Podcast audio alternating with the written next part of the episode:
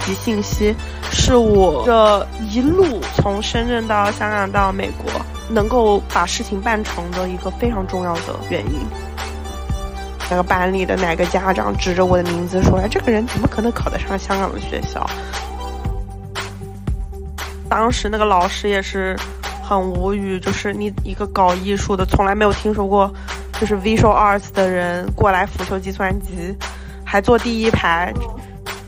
我们没有办法帮你，给了我一封那个遣，就是遣返信，说两周之内离开香港。找拼酒店的要回去拼酒店那些帖子，我就一个一个去骚扰他们。就所很多人都觉得你是个骗子嘛，就你干嘛呢？带个护照回去，你是不是个犯罪分子？有一个好心的大哥在地铁站跟我见面交易，不是交易就是。把我的护照给他，一群小伙伴，我们就通过微信群找到了彼此，我们就在酒店里面互相的准备这个签证的问题。在生日的那天，从柬埔寨飞到了西雅图，因为这个时差的关系，我的生日被延长了十多个小时。柬埔寨去美国的路上也是在韩国转机嘛，就一个人在那里。狂哭，感觉压抑了特别特别久。大家好，我是土拨鼠。上一期节目中，K 和大家分享了关于婚育的看法。在这一期节目中，K 将和我们分享他的求学历程。他让我看到了一个目标非常清晰、非常有魄力和执行力的强大女性形象。感觉他在用身体力行告诉我们：Women can do hard things。女性可以克服困难，干大事。希望本期节目可以给正在面对困难的女性一点力量。那我们就继续上一期的节目听下去吧。当时联系到 K 之后，观摩了一下 K 的朋友圈，给我震惊到。除了他这个满屏幕的红头发之外，就是我也是超级喜欢染这个，想想要染这个头发。嗯，除了这个超级亮眼的红头发之外，感觉刚刚 K 也介绍了自己的履历，现在香港自己读了。本科之后工作了几年是吧？申请到了美国，觉得非常棒的学校，然后读硕士，再找到了非常棒的工作，包括他的实习经历，我感觉也感觉整个人我理想中的那种啥都行的那种女生。想要让你跟大家分享一下你这个求学历程，或者追求你的这个职业梦想的过程，有没有什么有意思的，或者你觉得需要分享给大家的故事？呃，可以从我的本科。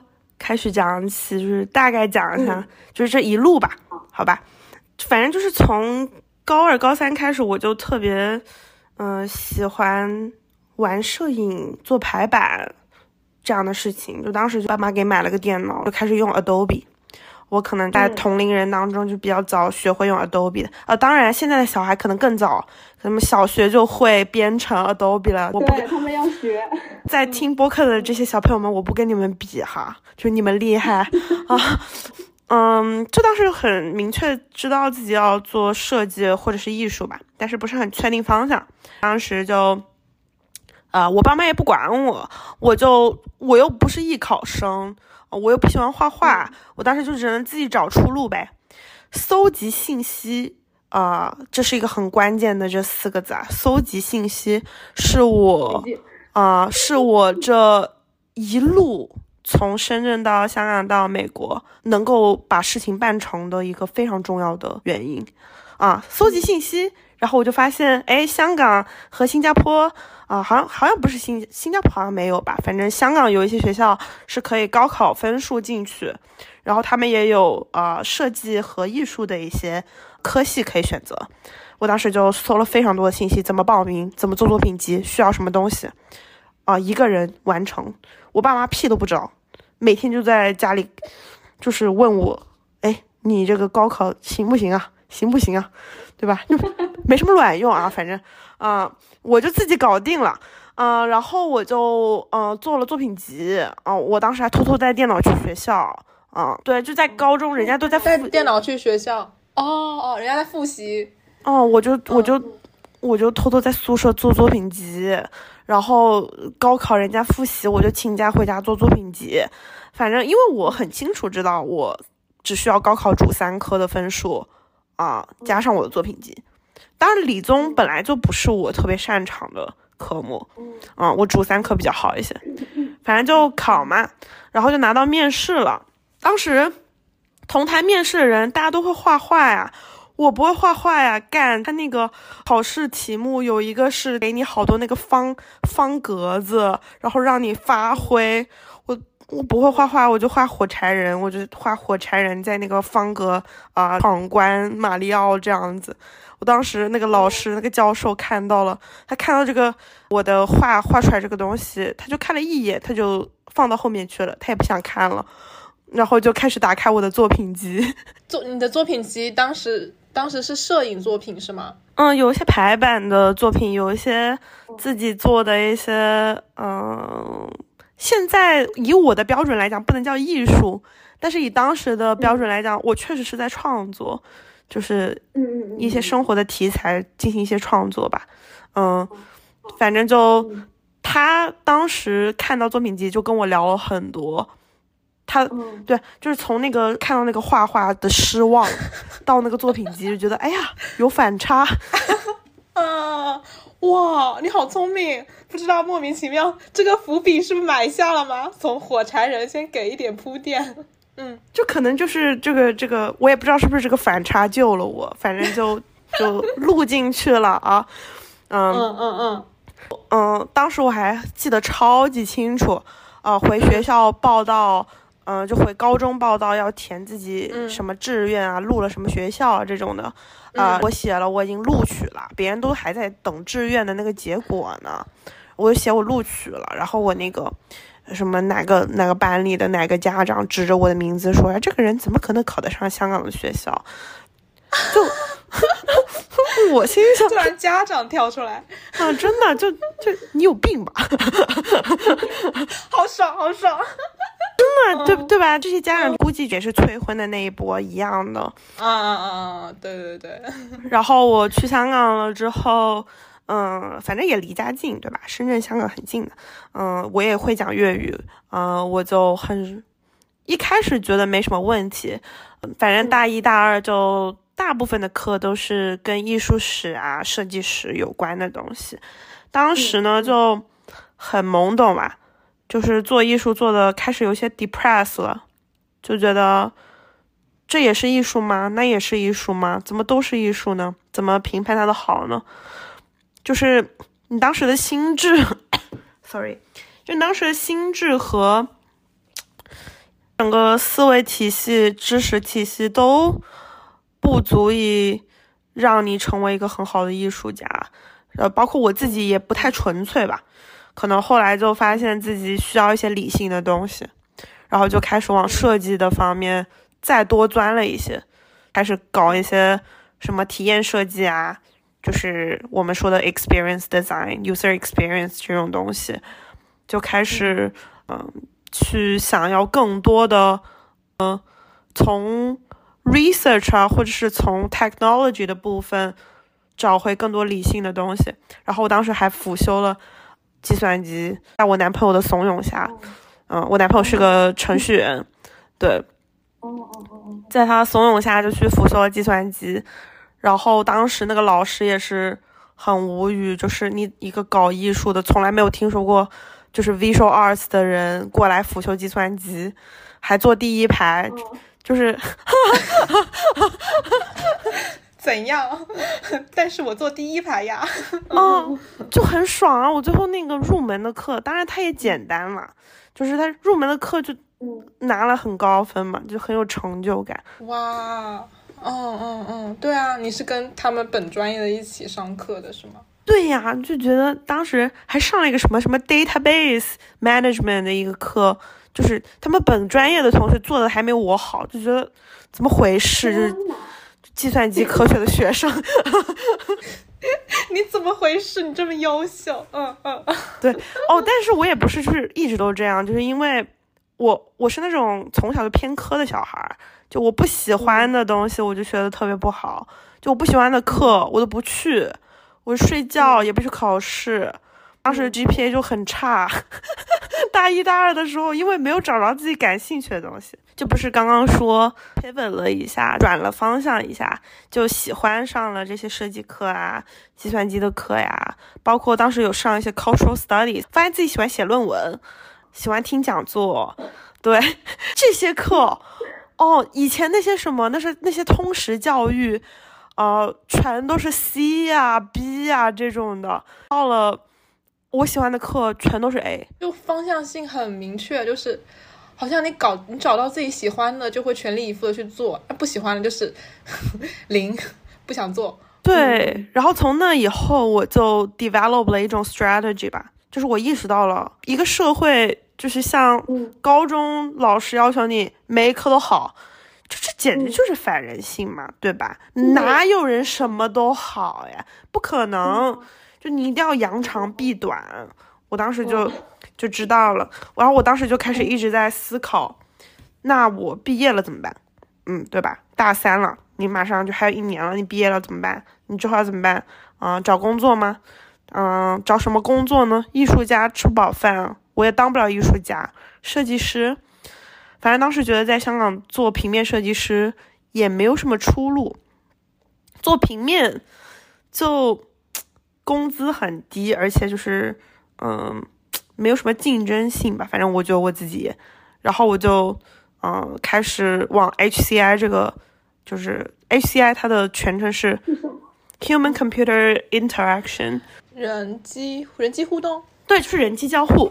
因为嗯，跟一些 CS 的嗯朋友，包括我男朋友啊，我们有比较多的交流，所以当时就觉得这个领域蛮感兴趣的。然后他后面也就是在我对他感兴趣的同时，他也慢慢变成了一个非常火的专业。嗯，而且我当时就觉得，哎，我之前上的这些课都挺对口的，然后就决定嗯要找这一类型的工作。同时也要就是想办法要申请要出国留学，因为当时香港的社会政治环境，嗯，肉眼可见的在变得糟糕。嗯，当时是说你不是说你毕业还工作了两年吗？我工作了半年，半年哦，就是正好在嗯我。准备作品集，然后申请投完了这个简历之后，我就开始找工作，嗯嗯，我就找到了工作之后就等 offer 嘛，就边属于是边工作边等 offer 的一个状态。哦，你是说投美国升美国学校的那个简历，然后开始找工作，然后一边工作一边等美国的 offer？哦，明白了。嗯嗯，接着说。因为我我当时是就是很明确的知道我没有办法马上就去读研，就是我需要休息。嗯，因为毕竟做毕业设计就是 final year project 还是非常的累。对，嗯，当时就完全没有精力去准备任何其他的东西，然后我就等于说是 gap 了这一年，然后用半年的时间来准备，用剩下的半年希望可以获得一些工作经验。哇。就虽然父母就是没有任何的安排，但是感觉你把你当自己的父母当得很 很很熟练，就是一步一步都安排的好妥帖啊！我的天呐，对，一种生存本能，因为你你就是在爹妈这么不靠谱的情况下，你只能 你懂吧？就感谢他们，最好别管我，管了可能更糟糕。哇塞，天呐，对，嗯。反正就工作之后拿到 offer 了，就疫情呀，哎呀，疫情了。九七年出生，这这个世这世界这好时候都过了，你知道吗？九七之后，啊，就有一些政治隐喻啊。但是，哎，好时候都过了啊。反正，嗯，然后就这么好巧不巧吧，二零二零年了，哎呀。就大使馆都关门啦，这大使都觉得，哎呀，活不下去了，都要回美国。那那怎么办呢？那我的签证怎么办呢？就很糟糕。嗯，当时香港的美国大使馆是还开着的。嗯，但是呢，啊，我这个我工作的这个破公司哈，就是经济，就是它的这个整个整个怎么说呢？financial 的这个 background 可能有点 sketchy。就是有怎么中文怎么说？我一下子短路了，就是有点就是 经济状况不太好，是吧？有点有点怪，捉襟见肘。哦，他他也不是捉襟见肘，可能就因为我那个老板就富二代，想要创业的富二代，就可能他的这个资金来源是不是审查对就不明白，反正就也不是违法，就是存疑。然后你知道在香港待着是需要签证的嘛？你的工作签证你是需要 base on 你有一份工作，然后他要 renew。然后呢，就因为这个事情，我的工作签证没有成功的 renew。就是，其实当时如果是不就是你你待不住了，嗯啊，我待不住了，就是被迫待不住了。就原本的没有疫情的情况下呢，这个有很多其他解决办法，但是因为疫情呢，就没有其他解决办法。当时呢，我男朋友陪着我去这个 Immigration Tower，在金钟的那个是金钟吗？我都忘了，反正那个 Immigration Tower。然后人家就跟我说，我们没有办法帮你，给了我一封那个遣遣返信，说两周之内离开香港。我想到那个，就是给你一打钱，离开我儿子那种即视感。我当时就懵了，我就说我收到了这么好的 offer，对吧？Top tier 的这个 ACI program。然后你现在跟我说，我两周之内要滚出香港，哇，香港你这你这是待我不薄，我当时就觉得，哎呀，完蛋了，我当时就愣住了，我也没有哭，也没有怎么样，我当时想的是，我可以问一个问题吗？就是当时收到是美国的 offer，就是不能回深圳去准备去美国的那些手续吗？啊，有个 context，就是当时不通关。哦，就是你没有地方可以去了。对。不通关之余呢，你回去的话，即使你能回去，嗯，中国所有的美国大使馆都关了。哦，明白了，明白了。所以回中国是办不了美签的。嗯嗯嗯嗯嗯，回去了也没用，回去也没用，你就只能待在那，而且有可能你就出不来了。对对对，当时还有，对对对，哔，哦，接着，啊，对，然后呢？就哎呀，咋整啊？当时也没哭，反正就赶紧脑子就开始十万马力就开始转了，然后就开始想第三国签证啊，因为之前在一亩三分地就是一个很著名的留学论坛，一个很恶臭但是也很有帮助的留学论坛，对，嗯，就发现了有很多这种第三国。的这个经验分享，有一些人已经去到了国内的这些勇士们，哇，他们真的很厉害，我真的非常的佩服，在国内信息有限的情况下，他能，对吧？这些人可以最早的出去找到这些路子，啊，在这里衷心感谢你们。嗯，对，当时就有两个国家可以去，一个是厄瓜多尔，一个是柬埔寨，啊，然后这个 Ecuador 这条路呢，比较的艰险。啊，这个地方就比较的艰险，当然不是说柬埔寨就比它好啊，但是起码就是一个亚洲国家，比较近一点。对，然后呢，当时我还有一个什么样的问题呢？就是我知道了，哎，能去这个国家，但是我有没有飞机啊？机机票怎么样啊？呃，我的签证啊，去柬埔寨需不需要签证啊？签证怎么办啊？包括一系列这些 logistic 的问题就开始出现了。而且我当时因为我的签证没有续下来，我的银行卡，我我的那个信用卡没有办法就是续办，就是我只有一张储蓄卡，就是我的信用卡是用不了的一个状态，就是它已经过期了。对，在这种情况下，我没有告诉我的爸妈我的计划是什么，我也没有告诉他任何的这些东西，因为我很清楚知道，我只要告诉他们我想去柬埔寨这个想法。他们就会叫我马上立刻回家。哇，就是已经充分了解了他们的态度，就不给自己增加阻力了。对，而且他们可能就会一直烦着我，而且我需要精神高度集中解决问题。好，第一个问题，签证，签证怎么办呢？有人发帖子说这个签证可以找中介办，啊，这个中介我就哎呀，就搜了很多帖子，找到这个中介电话号码。然后呢，中介说我需要把这个护照寄回深圳，然后他们去广州的领事馆去办这个柬埔寨的商务签，就基本上有钱你就可以办到这个签证状态。但是前提是你要把护照寄回去。但是呢，当时因为疫情，这个顺丰快递呢寄一个东西回去深圳要七天。啊，因为所有东西都要清关嘛。当时在疫情的情况下，七天我就只在这里待两周，七天我的人生就啊，我的计划就结束了，我所有的美好的品德都会毁于一旦，啊，这种感觉，我就我就完蛋了，怎么办啊？对吧？就啊，怎么怎么那么难？就那么多关卡，我当时就想了一个办法，啊，因为所有的邮政都是同样的速度了，邮政是行不通的。但是你想想，深圳跟香港就就就这么近啊！当时呢，大家可以回去隔离，隔离大家因为那个隔离酒店太贵了，大家在小红书上拼酒店啊哈，对，就是找人一起拼酒店。我当时就在搜大家几月几号回去找拼酒店的，要回去拼酒店那些帖子，我就一个一个去骚扰他们，我说。我现在有个非常着急的事情，你可不可以帮我的护照，就是顺回去？哇，你这另辟蹊径的，真的很屁呀！真的，就是你要利用一切的你能想到的方法方式，啊，搜索信息，啊，解决问题。就所很多人都觉得你是个骗子嘛。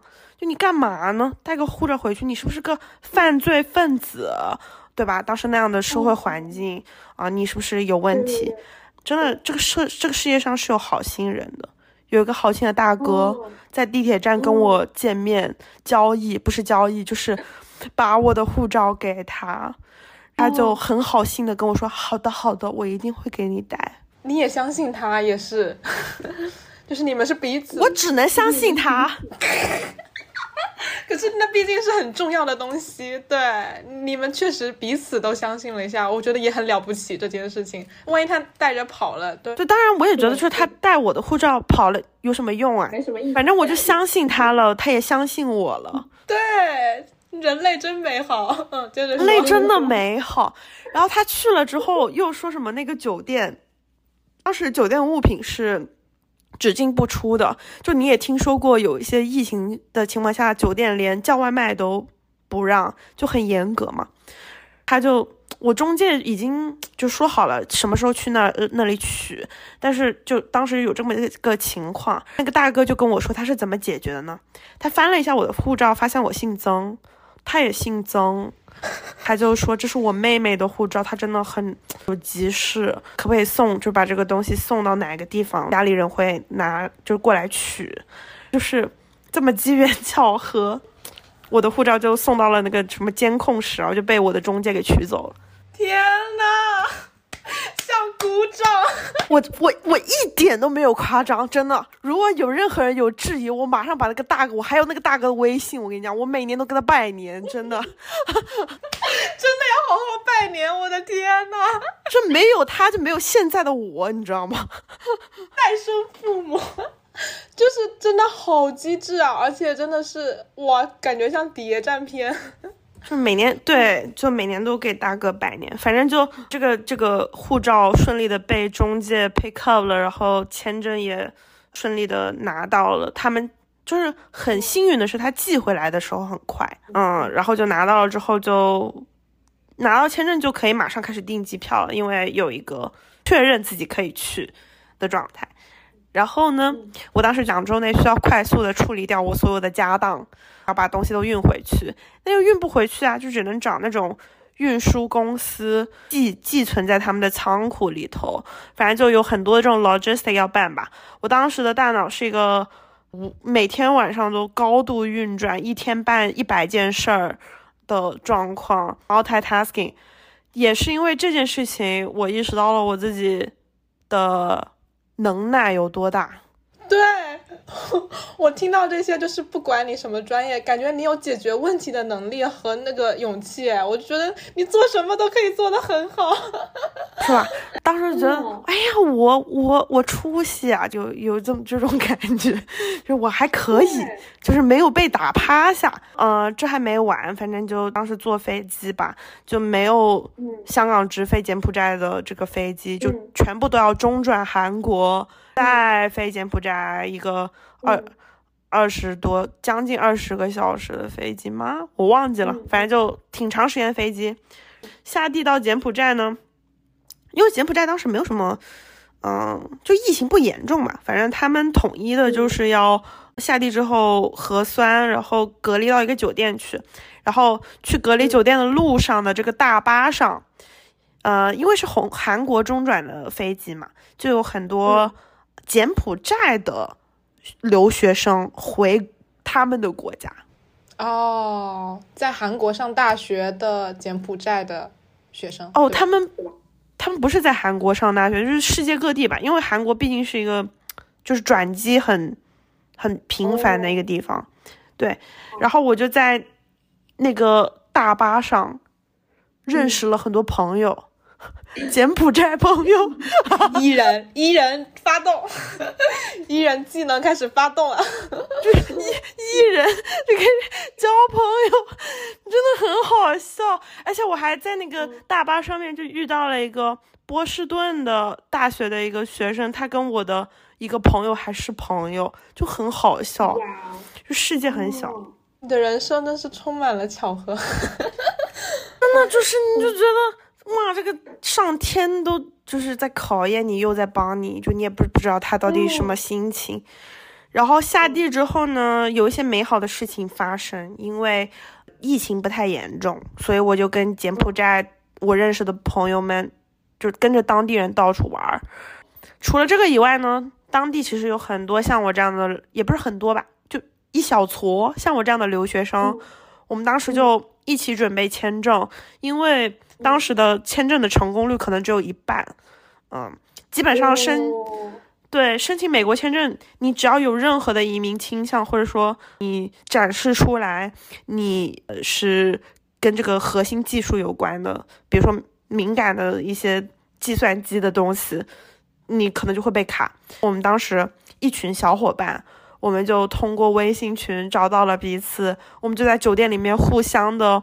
准备这个签证的问题，准备了也挺久的，然后很不开，就是不巧就不幸的一件事情是，我跟我玩的好的呃小伙伴里头有两位小伙伴都不幸的这个签证没有拿下来，对，然后嗯，反正就也不容易吧，拿到这个签证，因为你还要了解很多这个，他那个美签的系统就极其的反人类，我是做。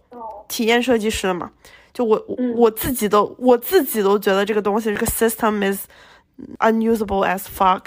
业内的人士都开始提出反对意见的那种感觉。然后反正就你预约签证啊，你是预约到几号啊？所有就你要提前交钱，你才能够就是 confirm 这个 appointment。反正就。一堆的这种，我甚至感觉他可能故意设计的这么反人类，然后让你 提高那个拒签的可能性，就是对，可能吧，我也不知道，反正就是，嗯，当时就是整个人处在一种战斗模式，就是我觉得我一定要把这个签证弄下来，然后同时在柬埔寨，呃，因为办签证就是一天的事情，去面试就是一天的事情，但我要在那里待一个月，啊，一方面是想玩儿。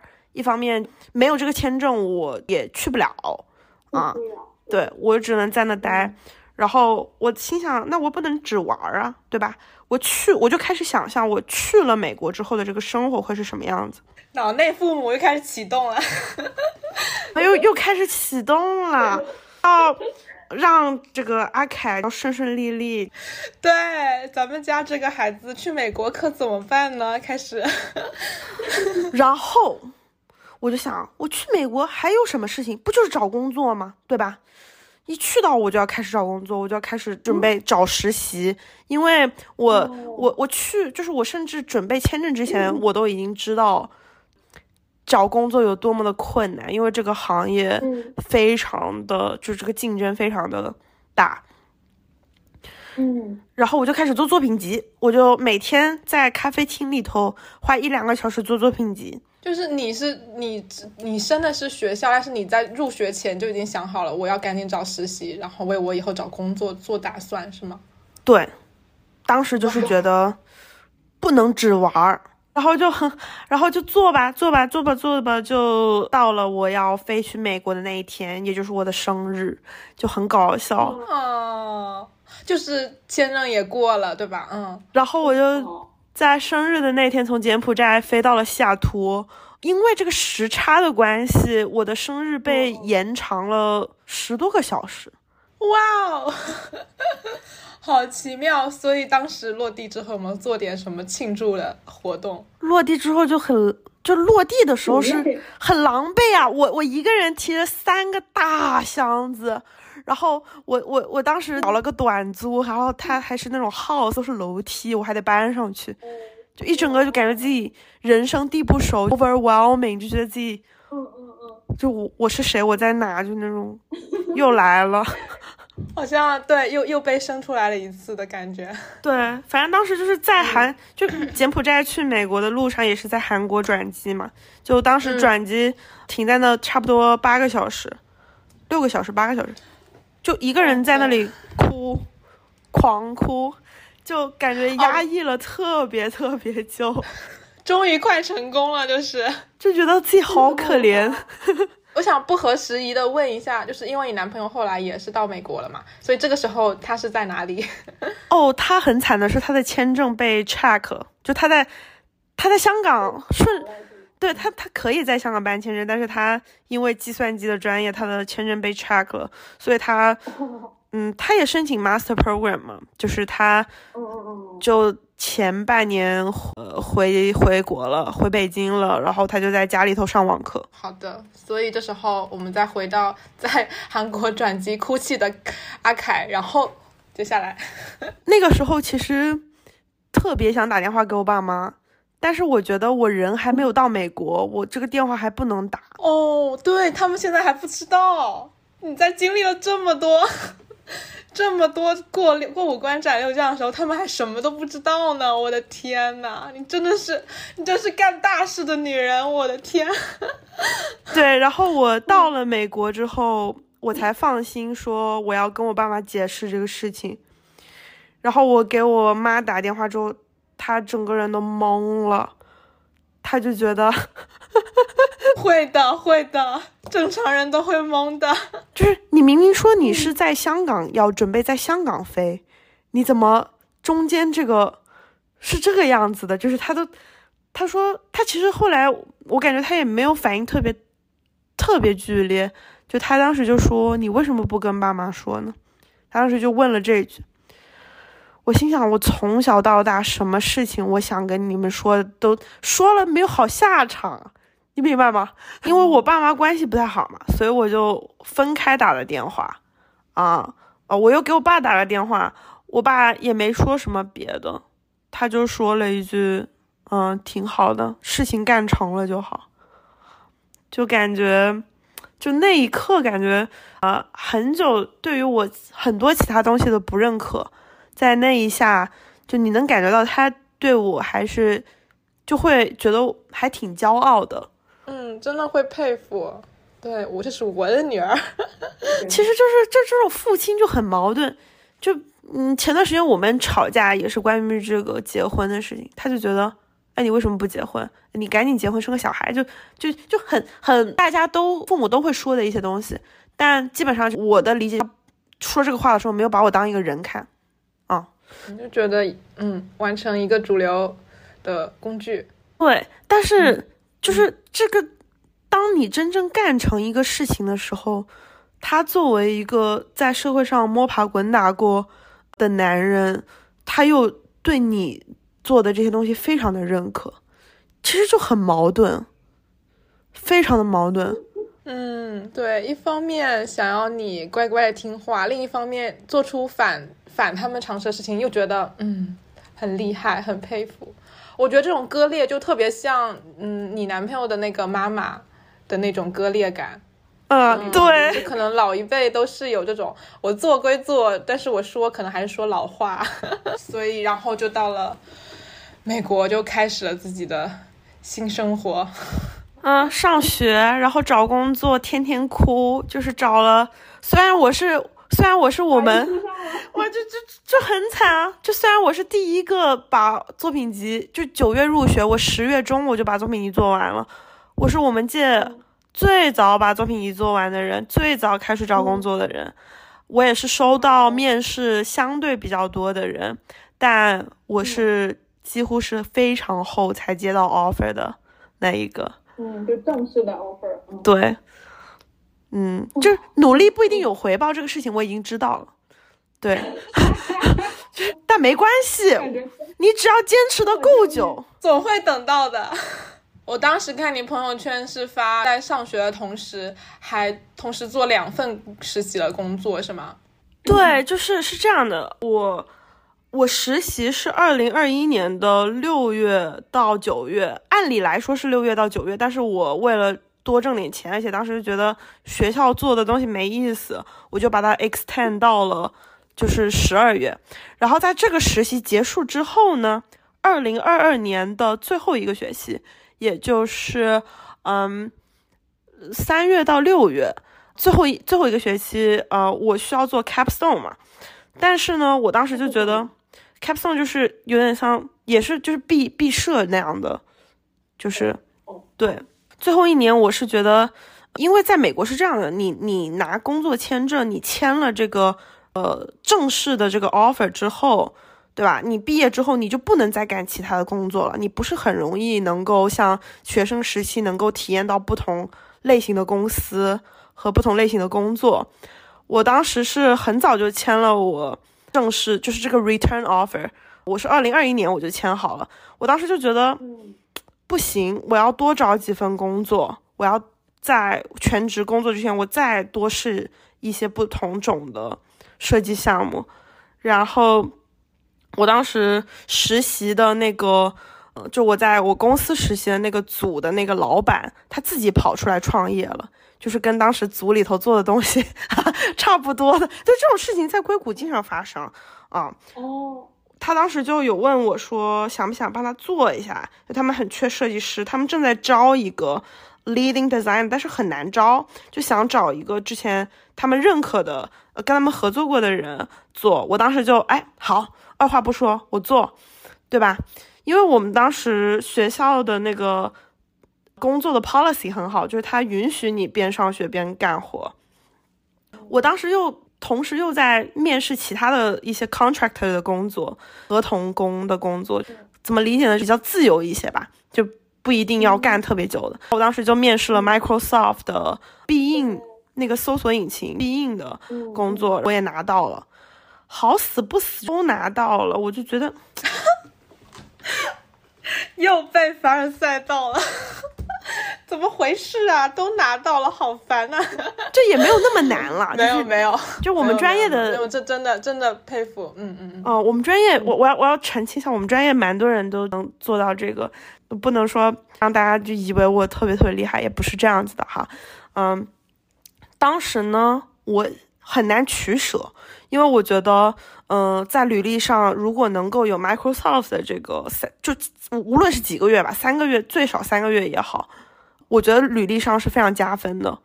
然后，但是呢，这个 startup 的这个这个，它是做一些 AR for manufacturing，就是为工厂做的一些 AR 的应用，我也觉得非常的有趣。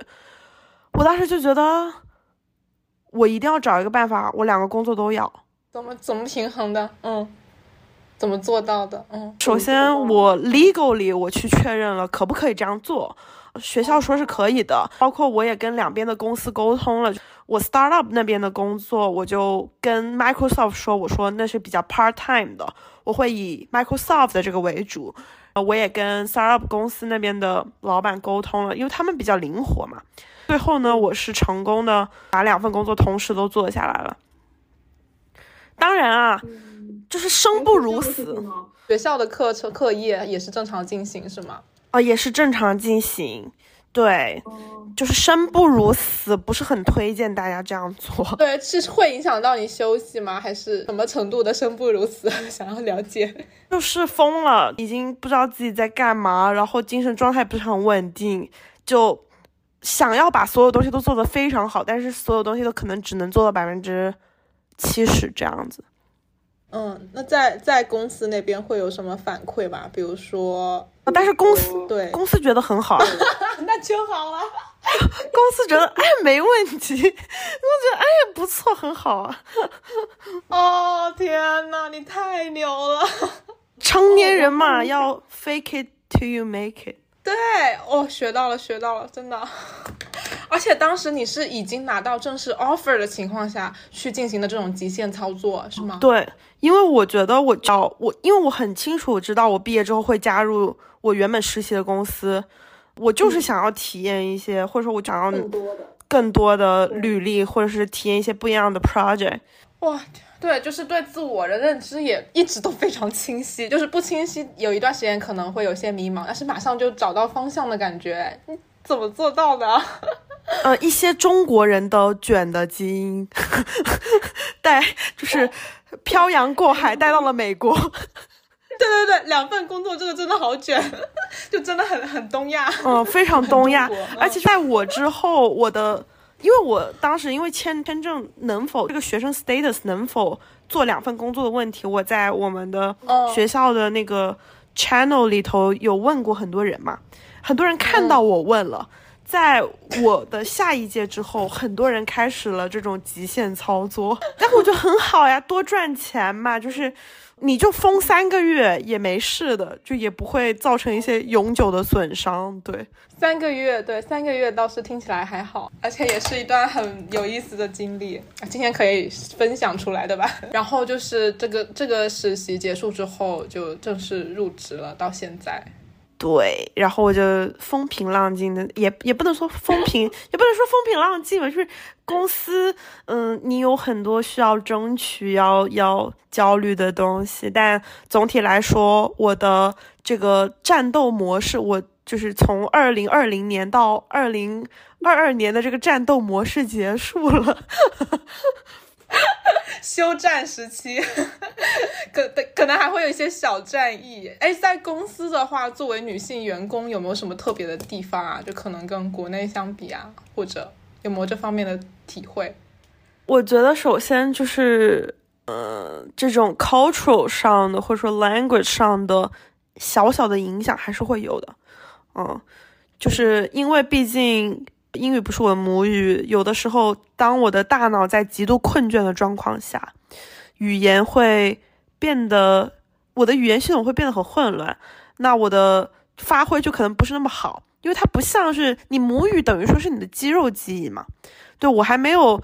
我口语还可以，但是在我困的时候，就真的所有人都是这样，就讲不出好东西来。有的时候，这个东西会让我有点 frustrated 啊。作为一个留学生，其他的东西的话，我觉得还好了，倒是。嗯我在职场上非常被 impress 到的是我的 senior designer，她是一位女性，啊，一个两岁孩子的妈妈，然后很很喜欢滑雪，很多爱好，还特别的卷，特别的狼，一个白人女性。她的能力已经强到不需要任何的 partner，她不需要人，嗯，她不需要有人帮他，他自己去争取就可以了。我就觉得哇，就怎么做到的？就是他，我我知道是他之前，他来我们公司之前在亚马逊干了六年，就可能是一些亚马逊的一些狼性文化，但嗯，我看到了一些新的可能性吧，就我觉得非常的厉害。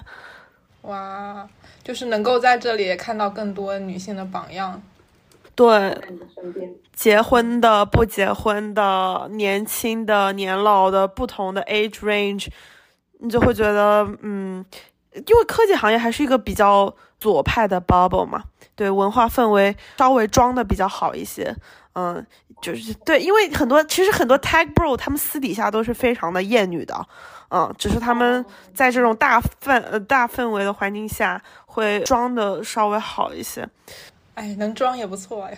对对，能装也不错了。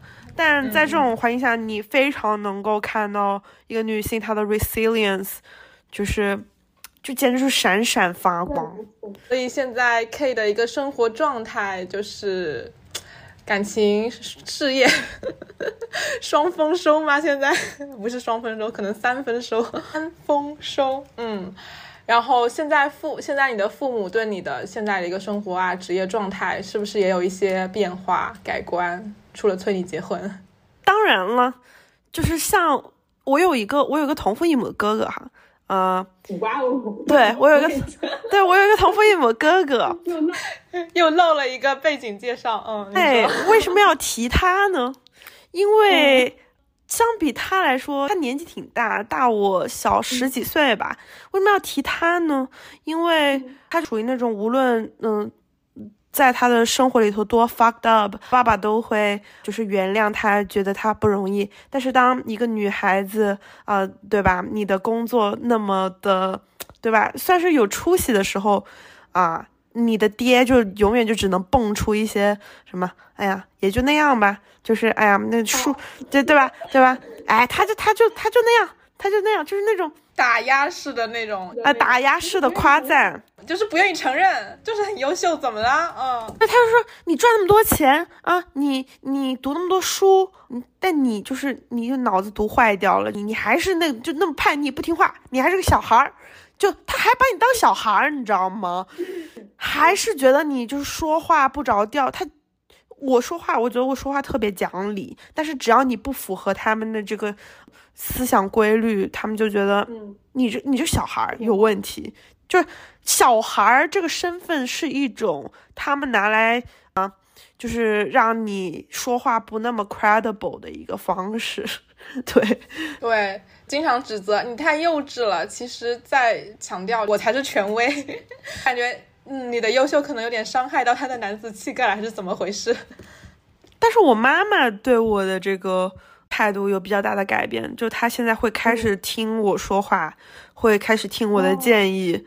就比如说哦之前我让她就是护照可以办的时候，我让他赶紧办，他不听我的。后来就有很长一段，对，后来就护照就有一段时间就不能办了呀，就对吧？你就你如果你想来美国，你就找不了我了呀，对吧？然后现在护照开放了之后，他就很听我的话，就非常的麻麻溜的就去办了，就是他他开始知道我说的话有的时候是对的，我我看到的东西可能有些信息是有用的，对。哇，所以就是其实可以就是慢慢的按照自己的模式去探索，自己变强大了，父母自然而然就改变了，改变不了也也 也不像爸爸就无所谓，但是妈妈就真的妈妈的这个变化还真的非常大。那最后看看 K 还有没有什么想跟听友说的？我想补充一个吧，就是婚姻制度的这个事情，我觉得，嗯好，我不否认现在有很多女性仍旧需要婚姻制度去帮助她们，啊、我我我完全理解，我完全支持，我我。我我我觉得“婚驴”这个词有的时候不是用在他们身上的，有的时候是用在明知道自己在做什么，仍旧劝其他的女性去美化这个婚姻，对吧？我自己是这么理解的啊，嗯、我觉得大家要对自己诚实，就是想清楚自己为什么进入一个婚姻，它对你有什么好处，你是否真切的拿到了你最需要的这个好处，对吧？无论是爱也好啊，钱也好，身份地位也好啊，户口也好，whatever，因为还是回到那句话，女性要 pick the battle。有的时候，婚姻是一个非常大的 battle，对于有些，嗯就是有些女性，就是不一样的，嗯，社会阶层，不一样的家庭背景，在不一样呃不一样的发达程度的城市生活的女性来说，婚姻是一个嗯过于大的 battle 了。如果你无法 pick this battle，我 totally 理解，对吧？你可以 pick 其他的 battle，或者说 you 你甚至可以不不 pick any ba- battle，因为我我我觉得我们不能掉入一个父权制的陷阱，父权不会要求男的完美，对吗？父父权对对对，嗯，他怎么样成功，他犯罪，他如何，他都可以成为一个传奇。但是邓文迪他就会被说，哎，你就是靠不断地结婚离婚，结婚离婚。嗯，no，他也他正是利用了父权制的一个东西去去获得了他的成功，他是不是？对我觉得他是不是促进了父权制的再生产？有有这样的因素，但是我觉得有的时候啊，我们尽量不用负的方式，不用男人的方式去获得成功，但是有的时候我们无法配，就是挑战所有的事情。嗯嗯，就尽力而为，就是你有这样的勇气。去反抗一下可以，你反抗不了，不要 blame 自己，不要痛苦，就不要因为这个痛苦。对，对，就像你那个同同父是吧，同父异母的 哥哥一样，他应该对他应该对自己无比的包容吧，包括他的父亲也一样。嗯嗯，对对对，就是就是包括女权主义者，也不用要求自己成为一个完美的 女权主义者。嗯，对我可能跟 radical feminism。有一些不那么不不，我不我不是那么 red fam 的人吧，可以这么说。嗯嗯。因为我觉得，对吧？女权你就是需要不同的光谱。对啊，对啊，对对。Even red fam，你自己可以成为 red fam，但是你不能要求别人。根本上来讲，无论是激进女权，还是说那些劝别人结婚的女性，或者说是你父母劝你结婚的女性，其实本质上把自己管好就行了，不要去管别人。你可以做你任何做想要做的事情，但是。不要把这个这个杆子戳到别人的那个领域上就行了。好，那今天就非常感谢 K 的时间。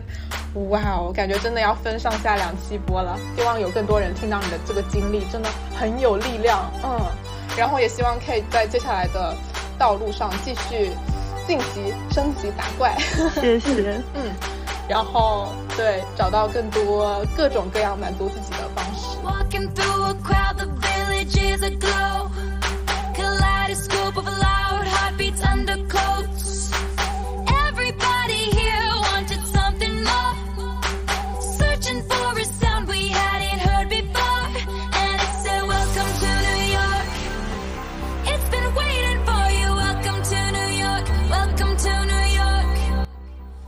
哇哦！不知道大家听完 K 的分享有什么样的感受？我个人能够 认识到，嘉宾自身确实优秀又努力。作为年纪比他稍长的姐姐，在很多方面我都无法企及。但是我更多的学习到了他面对生活的态度，他解决问题的意识，还有不服输的精神。这对于我今后的人生都有很大的启发意义。另外，在这里想跟听友们请个假。接下来可能希望停更两周休息一下。我在飞机上读放学以后推荐的《有限与无限的游戏》时，突然意识到《有理放肆》这档播客就是我开启的一场无限游戏。因为无限游戏的目标不是获胜，而是一直把这场游戏继续下去，有时死亡也无法阻止。我甚至在飞机上思考过，如果坠机，我遗憾的事情之一就是还有这期节目没有发送。另外就是一定要在死亡来临前找到一个人接管《有理放肆》，继续更新下去。所以，既然《有理放肆》是一场无限游戏，我会用尽各种方式让它继续存在着。而我过去高频率的更新，加上各种生活和工作的影响，导致我生了场小病。而且精神上也由于没有喘息的时间而变得匮乏，我担心无法很好的再和嘉宾互动，做出更好的节目来，所以出于可持续的目的，在这里郑重的和大家请个假，希望两周后我们可以在精神饱满的赛博会面。最后说一下有理放肆的收听方式，增加了 Spotify 这个平台。万一将来由于国内生态需要优化掉有理放肆，我们还可以在别的地方相见。目前你可以在小宇宙、苹果播客、网易云音乐、QQ 音乐、喜马拉雅还有 Spotify 收听我们的节目。我们下期再见。